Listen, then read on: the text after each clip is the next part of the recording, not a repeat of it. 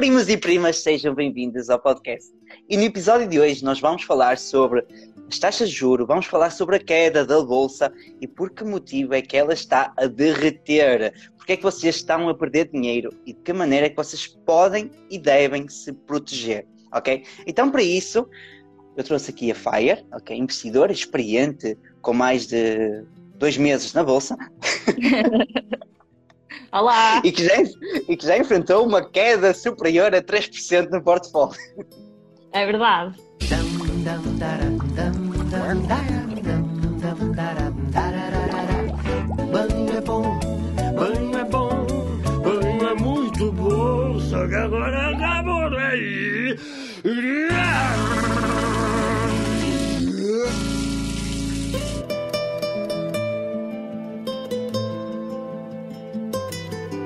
Então, minha querida, agora, conta lá. Eu até, eu até aproveitava para perguntar aqui quem é que já estava na Bolsa em 2020, quando desabou tudo ali em março, com as notícias do Covid. Porque agora, realmente, este mês, nós tivemos pela primeira vez desde essa altura aqueles e-mails da, da corretora a dizer o produto não sei o quê teve uma queda de 10%. Eu recebi Superior a alguns- 10%. Exatamente. Eu tive alguns este mês e lá está, e foi a primeira vez desde, desde 2020 que isso aconteceu. Exatamente. Tivemos sempre, claro, lá está, a bolsa sobe e desce todos os dias. Eu acho que até é chato abrir a conta da corretora e estar tipo zero variação. Uma pessoa gosta de ver aquilo andar para cima e para baixo, porque este é, é uma, é uma forma de ver a coisa engraçada que é tipo quando eu vejo que está verde, não é? Tipo, a subir imenso, fico super contente porque estou a ficar muito mais rica. E quando desce, eu fico super contente porque posso comprar mais barato e baixar o meu preço médio de compra. Por isso eu estou sempre feliz. Eu pensei que estavas a dizer que quando és ficas contente porque estás cada vez mais pobre. Estou menos rica. Estou menos rica e posso comprar mais. Isso é ótimo. Olha, mas então vamos lá falar aqui um bocadinho para explicar aqui aos primos hum, o porquê disto estar a acontecer, ok? Ah, acho que, é- que isso é o mais importante, falamos aqui um bocadinho. Porque é que as bolsas realmente estão a, estão a cair, porque é que foi de um dia para o outro, está bem? Porque foi realmente isso que aconteceu, foi de um dia para o outro, foi um comunicado que surgiu. E então acho que, que é o mais importante, que é por isso que eles estão aqui. Ah, e é isso que os assusta, porque alguns não estão familiarizados com a, com a situação, outros começaram a investir e já se arrependeram de começar a investir, então o que é que te parece? Mas olha, por acaso eu acho que é bom começar, foi como aconteceu. Eu comecei no final de 2019 a investir e foi bom para mim levar a pancada da, da queda abrupta de março, logo no início, quando tinha um valor relativamente baixo investido, porque pronto, deu logo para eu perceber como é que eu, como é que eu lido com isso. E, e acho que lá está, tendo ainda relativamente pouco dinheiro investido, não foi assim. Ou seja, podia ter sido muito pior se, se tivesse estado sempre a subir, sempre a subir, sempre a subir, e depois quando eu estivesse lá, tipo 100 mil euros, de repente passar a ter eh, uma variação de 20 mil num dia, não é? Isso é, Sim, seria sim, muito mais claro. assustador. Por isso eu até acho que é bom eh, acontecer isto logo no início, para nós percebermos, quando ainda, ainda temos pouco dinheiro investido, como é que nós vamos reagir, porque lá está, há, há todo, nem sempre, mas muitas das vezes há, há uma justificação e uma parte racional para, para as coisas caírem, não para as variações diárias, porque isso é normal, mas para estas quedas mais acentuadas, normalmente há uma, há uma justificação, mas lá está, uma coisa é a parte racional e outra coisa é saber lidar com isso, não é? É completamente diferente. Eu acho que é importante nós neste momento nós passamos uh, duas certezas para o pessoal que começou agora a investir há pouco tempo, ok? A primeira certeza é comprou, caiu, ok? Exato. Compraste hoje na bolsa, ela cai no mesmo dia. E a segunda certeza é caiu, comprou. Então, essas são as duas certezas da vida dos investimentos. Uh, comprou, caiu, caiu, comprou, ok? E então, focando agora nisto, uh, nós vamos explicar então porque é que isto aconteceu, ok? Que acho que é o mais importante neste momento, é explicar Nós porque é não. que realmente. Calma. Eu vou, eu vou me sentar aqui, vou, tenho o meu caderninho para apontar e tu vais dar a tua aula. Eu, eu levanto o dedo quando tiver dúvidas, faço aqui assim, olha, ponho mais escuro e tu É, respondes. claro. Vê lá, se- vê lá se o mais escuro não fica claro depois. Não, está com fita cola. Tá? Então vamos lá, pronto. Meus queridos, papel e caneta, nós vamos começar a nossa aula de finanças, ok? Um pequeno à parte, eu detestava uh, finanças, portanto, eu detestava dinheiro, detestava matemática. Estudar. E neste momento é o que eu faço o dia todo, ok? Então vamos lá. O que é que aconteceu para realmente haver esta, esta queda na bolsa e isto começar tudo a cair, está bem? Então, nos, nos últimos dias, o Fed, okay, que é o banco, digamos assim, o Banco Central dos Estados Unidos, é ele que conduz, digamos assim, a política monetária dos Estados Unidos, anunciou que uh, vão possivelmente aumentar as taxas de juros, ok? O que é que é isto, o aumento das taxas de juros? Quer dizer que, se hoje em dia ficar, estava fácil uh, obter crédito, ok? Então, nos próximos tempos vai ficar mais difícil obter crédito para as empresas e para nós, utilizadores uh, individuais. Então, nos últimos tempos, ali em 2020, quando houve a pandemia, o que aconteceu foi que eles baixou as taxas de juro, o acesso ao crédito, entre 0 e 0,25, ok? Então estava barato, nós conseguimos crédito. Qual é o objetivo disto? baixando as taxas de juro, fica mais prático para as empresas conseguirem crédito. Elas conseguindo crédito, ok? Então elas conseguem continuar a produzir, conseguem recrutar pessoal, produzindo mais, produzindo mais. Mais pessoas entram, mais dinheiro entra para os nossos bolsos, não é? Quanto mais pessoas estão a consumir, mais as empresas, as empresas vendem e por aí fora, ok? É isto que acontece.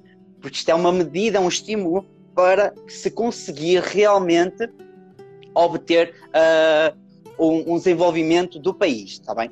Quando eles estão em crise, tem que se dar dinheiro, distribuir assim.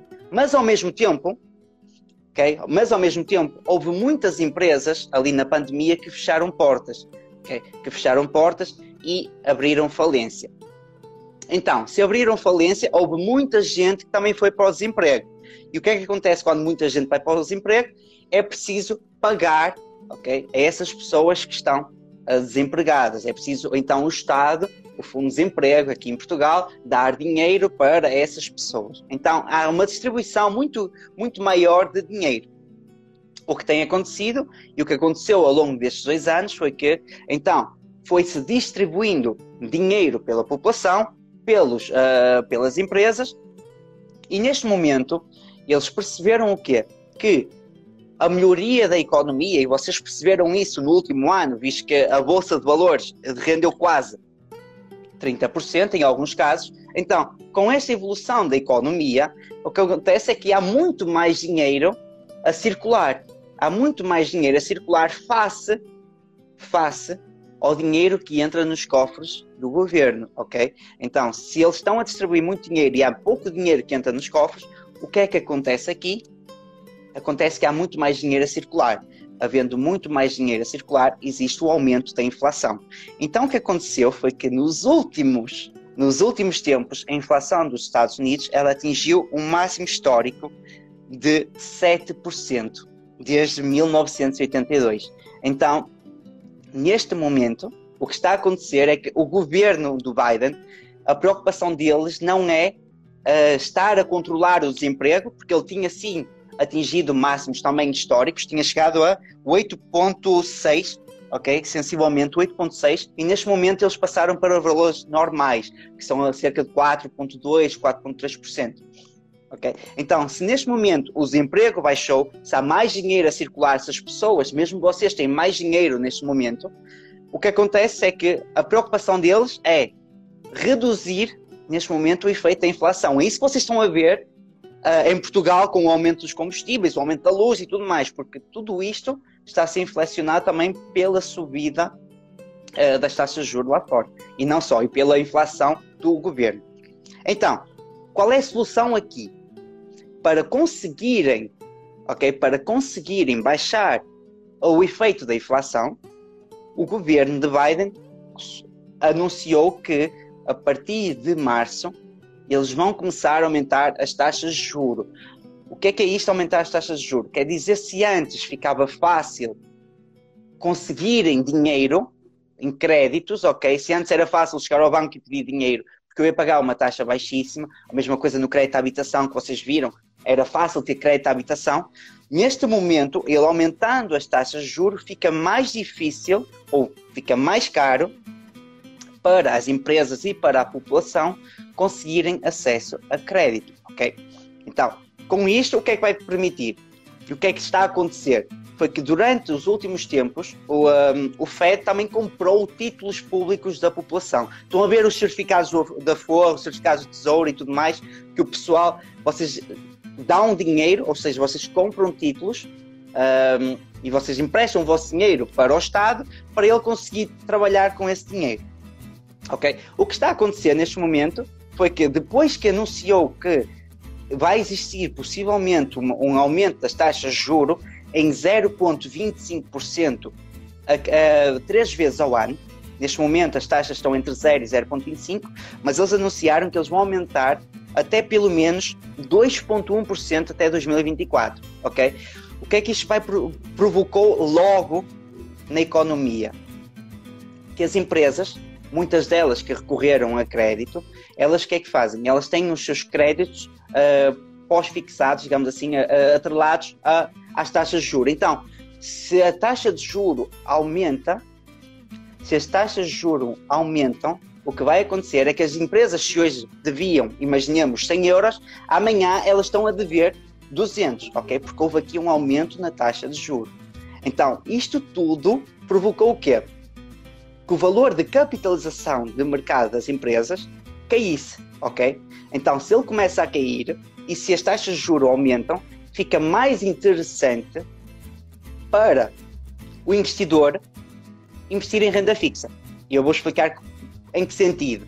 Porque se neste momento a renda fixa, o valor que nós emprestamos dinheiro para o governo, que é aquilo que é o mais seguro, e é o que está um valor garantido, que vocês adoram, o valor garantido fica mais interessante, então as pessoas saem da renda variável, porque tem essas oscilações, não é? Saem das renda variável para ir para a renda fixa ok? Porque fica mais interessante investir no governo. E ao mesmo tempo, que é isto que vai, o importante desta live é mesmo isso, que é isto que vai afetar também os vossos investimentos a partir de agora.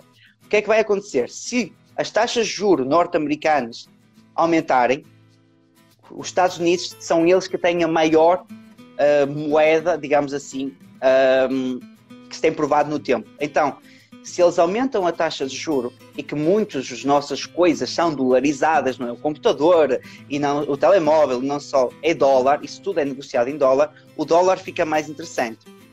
Então, se começa a ficar mais interessante investir em dólar com a valorização da moeda, com a valorização dos tesouros do, do tesouro americano, não é? Que eles até têm dois, que é os Treasury Bonds e os Treasury Bills. Se fica mais interessante investir nisso, que vai acontecer é que países com menor poder financeiro, estamos a falar de Chile, Brasil, estamos a falar das Filipinas e tudo mais, onde tem uma, uma moeda que oscila bastante, o que é que acontece? Os investidores passam a investir mais em uh, mercado americano, em renda fixa, porque tem mais segurança, visto que as outras moedas sofrem muita oscilação.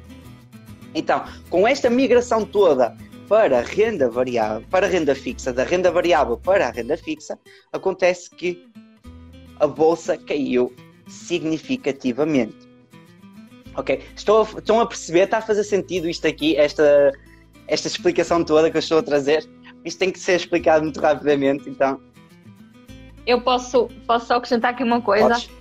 Lá está. O, o objetivo de, de, um investidor é, é ter o maior retorno para um determinado risco. Ou seja, Exatamente. eu conheço qual é que é o meu perfil, eu quero, até, até ao limite a que eu estou uh, disposta a ir, quero o máximo de retorno. E o que acontece aqui é que, por exemplo, lá está, quando nós tínhamos taxas, os, os produtos com, com capital garantido, com a pagar taxas de juros de zero e a Bolsa de Valores a dar 10, então nós tínhamos aqui, havia uma diferença, ou seja, o, o, o rendimento, o, a rentabilidade líquida real do, dos produtos da, da, Bolsa de Valores seriam então os 10%, ou seja, era 10 menos 0 se tivesse o dinheiro emprestado a, lá está, ao, ao, ao governo em certificados ou o que fosse.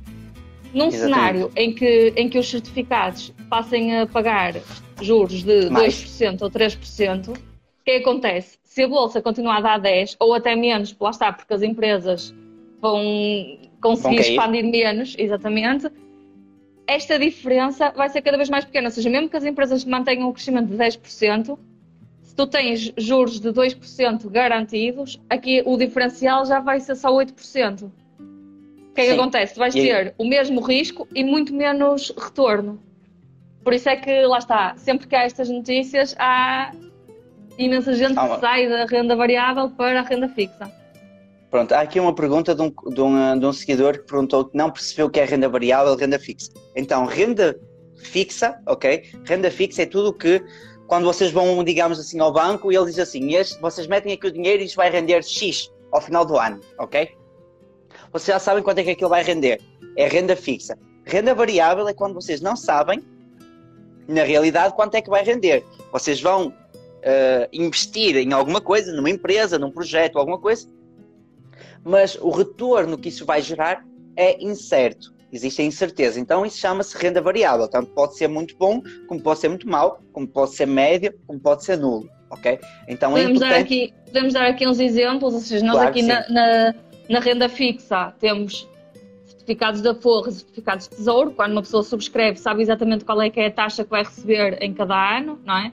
Temos os Exatamente. depósitos dos bancos, aqueles depósitos remunerados, também têm uma taxa fixa. Temos as, as próprias peer-to-peer, não é? No, por exemplo, no caso da GoPair, lá está, aí tens um risco adicional, porque estás a emprestar em empresas tem, tem, tem sempre a probabilidade de falência, não é? Pode acontecer, há um risco associado, mas a taxa também é fixa, ou seja, tu quando estás a, a emprestar dinheiro sabes que vai ser, tens uma taxa de juros de 5%, paga mensalmente a 3 anos, ou uma coisa assim, Exato. ou seja, é um valor pré-definido. No caso das variáveis, lá está, é, é qua- quando tu investes num, num ETF de ações ou numa ação, tu não sabes, tu, tu, tu esperas e, e vês os, os, os resultados do passado para tentar estimar qual é que vai ser a rentabilidade de- do teu investimento, mas na verdade tu não sabes se vai subir o mesmo, se vai subir mais, se vai subir menos, se vai descer, não é? Não há Sim. uma garantia nem de crescimento, nem, de, nem sequer do capital que tu investiste. Podes Sim, perder. Sim, mas uma, uma coisa que é importante nós percebermos, ah, que a história já nos mostrou isso, ok? Foi que lá atrás, em 2008, ah, quando houve ali o crédito imobiliário, o governo fez exatamente a mesma coisa, ok? Eles baixaram as taxas de juro para haver a circulação de uma, uma maior circulação de dinheiro para as empresas e para a economia do país se desenvolver, tá bem? E essas taxas, lá em 2008, elas duraram cerca de seis anos. Só depois é que eles começaram novamente a, a aumentar, digamos assim, a taxa de juro. E é o que está a acontecer neste momento, está bem? Eles neste momento estão a anunciar então que vão aumentar essas taxas de juro e é normal que exista esta migração e que isto tudo caia. Agora, a pergunta principal que se coloca é: já percebi o que é que aconteceu com o país, já percebi o que é que aconteceu com o mercado, o que é que eu tenho que fazer neste momento, está bem? Nós no início do, do episódio nós perguntamos realmente como é que estava a vossa carteira, como é que ela se portou. Ela caiu, ela cresceu durante este último mês, está bem? Isso é importante nós tentarmos perceber aqui para podermos dar um feedback. Se quiserem deixar nos comentários em baixo, uh, para nós irmos acompanhando como é que estava a vossa carteira, como é que ela se portou, como é que ela não se portou, nós também podemos dar uma opinião. Eu vou passar já, neste momento, os valores que aconteceram com a minha carteira, está bem? Então, como eu vos disse, uh, o S&P 500, desde a sua máxima histórica em, uh, em janeiro, desde o valor mais alto que ele atingiu em janeiro até à data, ele tinha caído cerca de 8,32% ou 8,3% de queda, está bem? Esse foi o seu máximo histórico. Neste momento, ele está a cerca de 5 a 4% de queda, tá? Ele já recuperou. O que aconteceu com a minha carteira, primos, foi o seguinte: nesse período em que o S&P uh, caiu uh, perto de 8 ponto qualquer coisa por cento, 8 ponto... Espera, mas tu aí estás a dizer 8% foi entre o máximo e o mínimo de janeiro. Exatamente. Mas qual é que foi uma- entre 1 de janeiro e 31 de janeiro? Pronto, 1 de janeiro e 31 de janeiro ele caiu 5,87%, ok? Ok, é, é com esse valor que temos de comparar. Pronto. 5,87. 5,87. Nesse período, ok, a minha carteira, face a ter aproveitado as oportunidades, chegou, fechou em menos 1.94, ok? Então, o S&P menos 5.87, a minha carteira menos 1.94. Mas, se eu não tivesse aproveitado as quedas, a minha carteira estaria a menos 4.73, está bem? Ou seja, como eu aproveitei as quedas, eu consegui baixar aquele valor para menos 1.94, senão estaria então a menos 4.73. Isto foi o que aconteceu comigo, ok? Fire, como é que correu do teu lado? Sei que tu fizeste aí um levantamento também. Sim, eh, pronto, ou seja, no global, em, em janeiro, a minha carteira caiu 3,5%. E porquê caiu assim? Lá está, os ETFs caíram 4,31%, foi menos do que o S&P 500, apesar de eu investir maioritariamente no S&P 500, caiu menos, porquê? Lá está, porque fiz reforços ao longo do mês, que entretanto, até 1 de, até 1 de fevereiro, já recuperaram alguma coisa, ou seja, aí já houve uma subida. As minhas criptomoedas caíram 7,1%, Uh, e depois, o que é que eu tenho aqui que me puxa a carteira para cima? São as peer-to-peer, -peer, que lá está, independentemente do que está a acontecer na bolsa, se as ações caem, se as ações descem, como tem a tal renda fixa e os, os atrasos são, ou seja, eu até posso ter atrasos este mês, mas entretanto já estou a receber dos atrasos dos meses anteriores, portanto equilibra aqui a coisa. Eu tive aqui, uh, cada uma das plataformas subiu cerca de 0,8%. Boa. Pronto, então dá-me aqui uma, uma média global de menos 3,5%. Boa, isso é muito bom. Qual é o, aqui o ponto principal que nós queremos focar com, a, com o podcast de hoje, primos? Tem a ver com a diversificação. Então, se neste momento vocês só estão expostos àquilo que é o mercado americano, ok? Nomeadamente S&P 500 e nomeadamente uh, o Nasdaq, ok? As tecnológicas, então é normal que a vossa carteira tenha realmente derretido muito no, no último mês, está bem?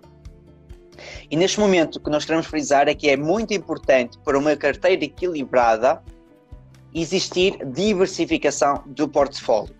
Eu posso dizer que a minha carteira não caiu tanto, porquê? Porque realmente também tenho as peer-to-peer -peer que me seguram, mas ao mesmo tempo eu tenho investimentos que não estão, que são completamente opostos daquilo que é o mercado uh, normal. Ou seja, como eu invisto em fundos imobiliários ou em REITs, a oscilação que, que existe dentro desse mercado é muito menor, visto que eles, como geram um rendimento mensal, as pessoas tendem a não vender estes ativos, ok? Porque querem continuar a ter um rendimento mensal. No, no, entanto, nas outras empresas, quando nós investimos em ações individuais ou mesmo em ETFs, o que acontece é que existe muito a venda de ativos, não é? Eu posso vender, se eu hoje estou com medo, eu vou vender as minhas ações da Apple, da, do Facebook, eh, da, da Motorola, uma coisa assim, pronto.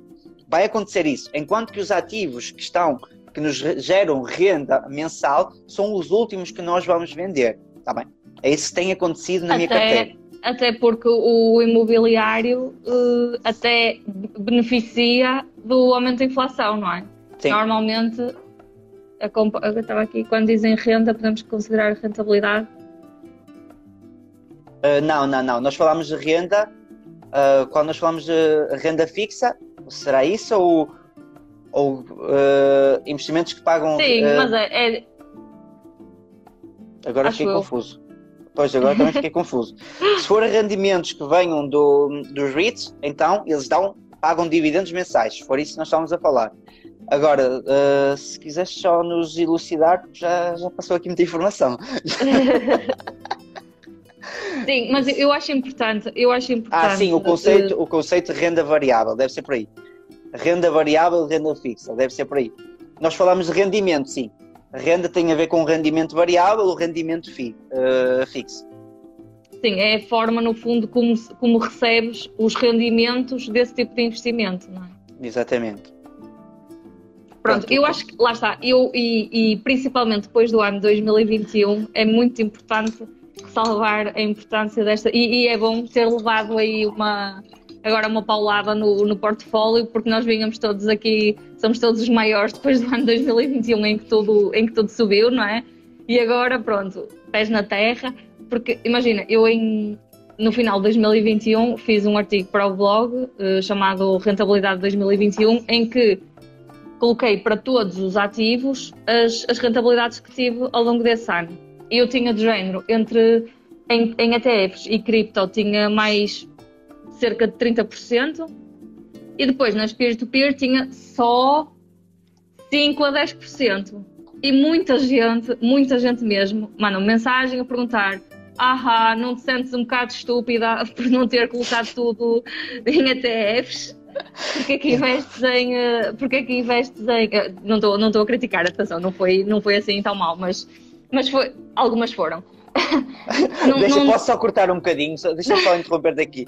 Tipo, também não te sentes tu que a fazer um podcast com uma folha de papel em branco aqui à minha frente? Isso, isso é mais ridículo, é?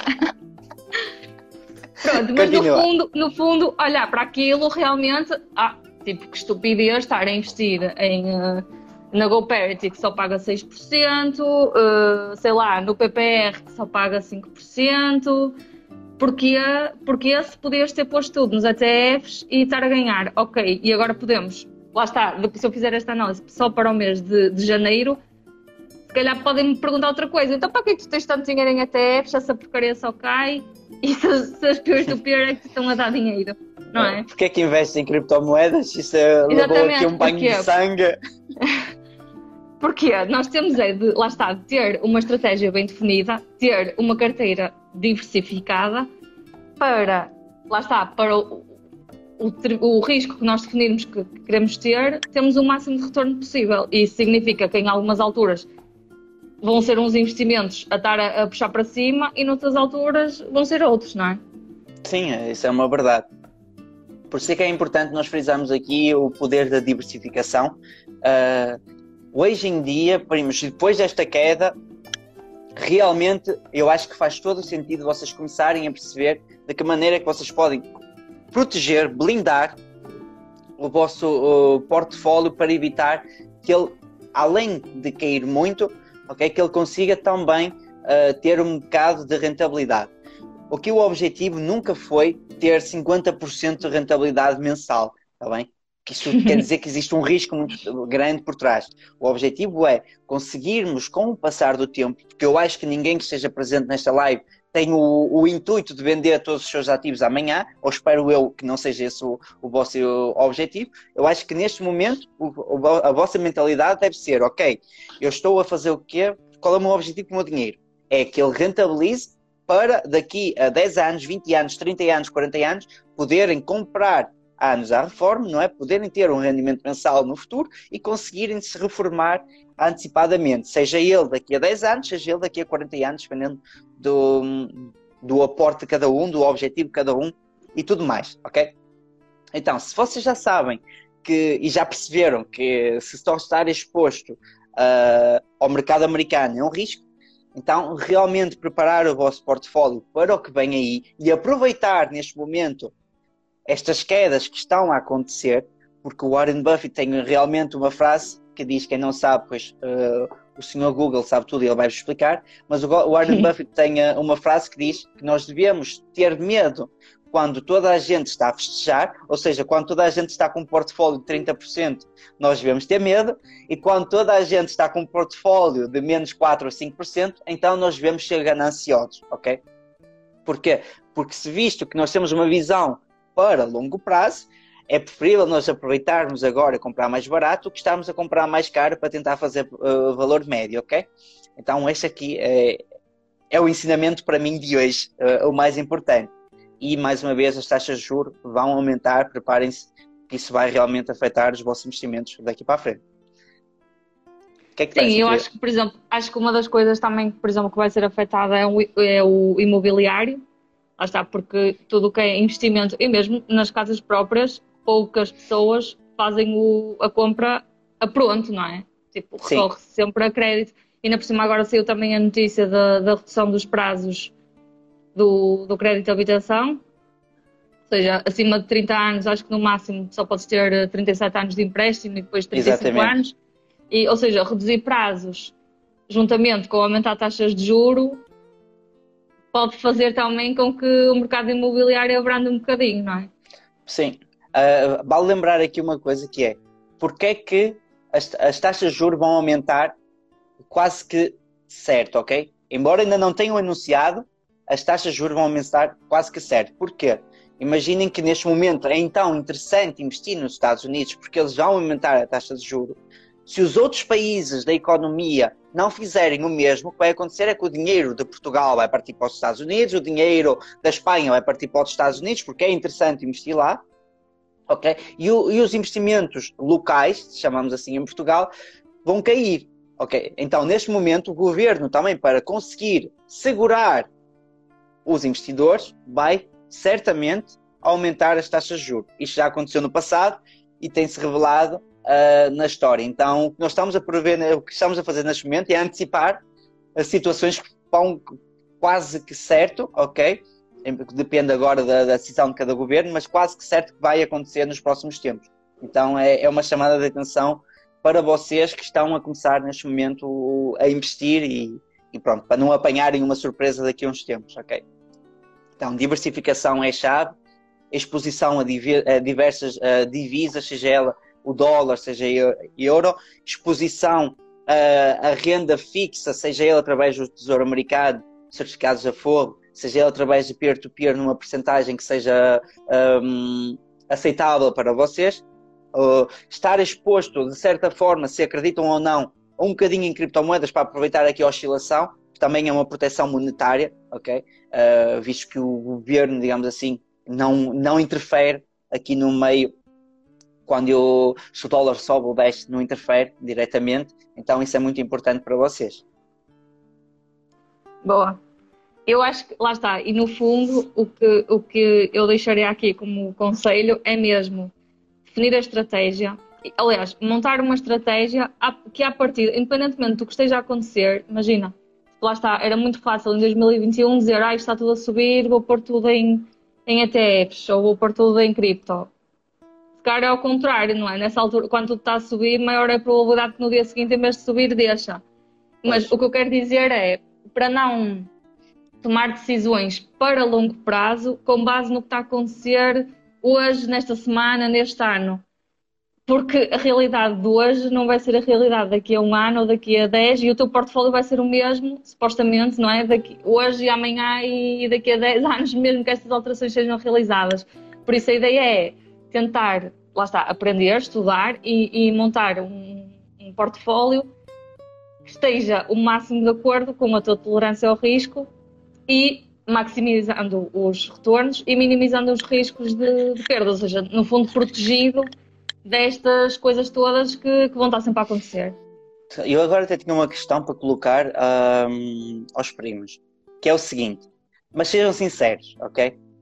Ou pensem para vocês o seguinte, quem de vocês olhou para o mercado, o que aconteceu o ano passado, e pensou em pedir crédito para investir? Um... Acredita que houve pessoas que fizeram isso?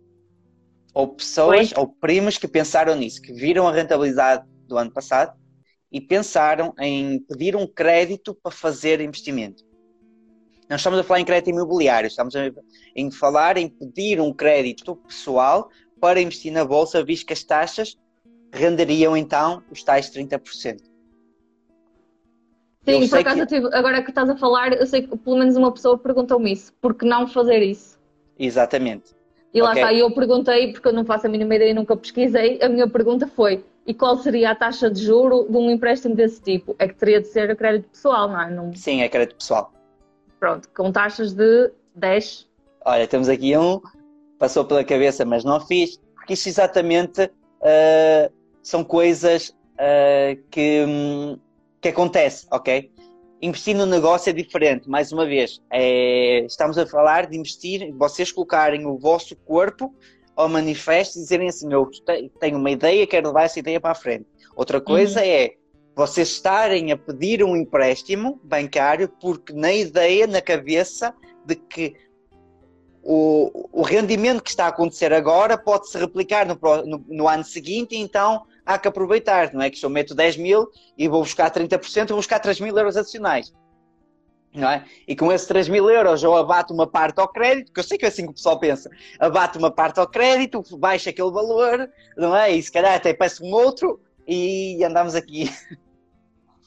Isto faz sentido, não faz? Este, este, este pensamento. Sim, Porque eu tive, realmente, tive pessoas que me, que me perguntaram isso. Aliás, tive pessoas que me ligaram para perguntar isso. Está bem? Sendo mais concre- concreto. E então acho que é importante nós também trazermos aqui este ensinamento. Que isso não. Não é recomendável fazer isso. Ok?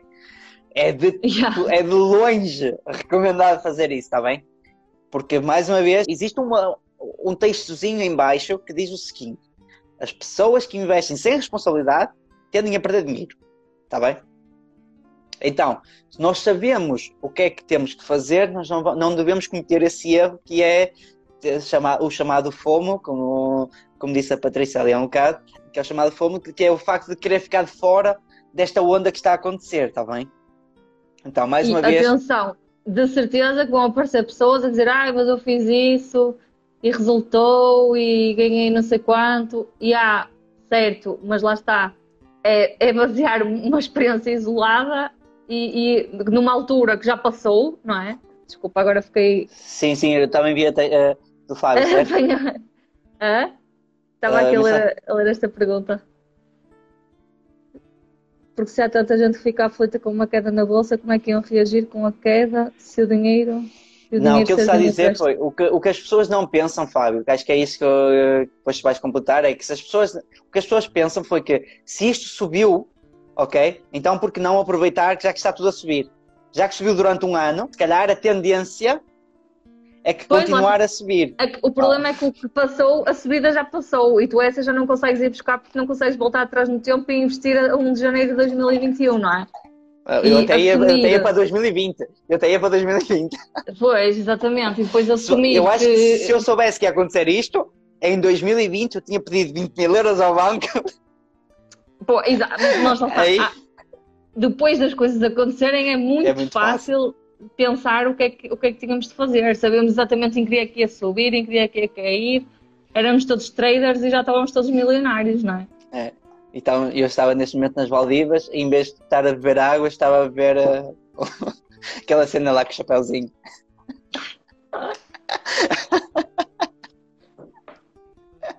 Mas acho que é isso, acho que vocês perceberam aqui o objetivo. Então, terminando aqui, o que é que parece, minha querida? Vamos terminar? Vamos, Então, vamos. Então, para terminarmos aqui, e de maneira a vocês protegerem o vosso portfólio e, consequentemente, conseguirem ter rendimentos mensais que sejam interessantes, trimestrais, semestrais ou até anuais, nós temos o patrocinador do podcast, que é a GoParity, onde tem projetos que vocês podem expor de maneira responsável, que não precisam de pedir crédito para o fazer, Por favor, ok? não peçam. que através de 5 euros, utilizando o código chuveiro5, vocês podem se expor a taxas de até 8%, onde vão recebendo então valores mensais, trimestrais, semestrais ou anuais. Fica aqui uma maneira de vocês protegerem e como nós dissemos no início do podcast, foi uma das maneiras que nos ajudou, digamos assim, a evitar estas quedas, porque tínhamos aqui rendimentos fixos e taxa fixa, está bem? Nunca 100% a taxa variável, nunca 100% a taxa fixa. ok? Assumir um pouco de risco não faz mal a ninguém e o coração agradece que ela anda ali pum, pum, pum, pum. Exatamente.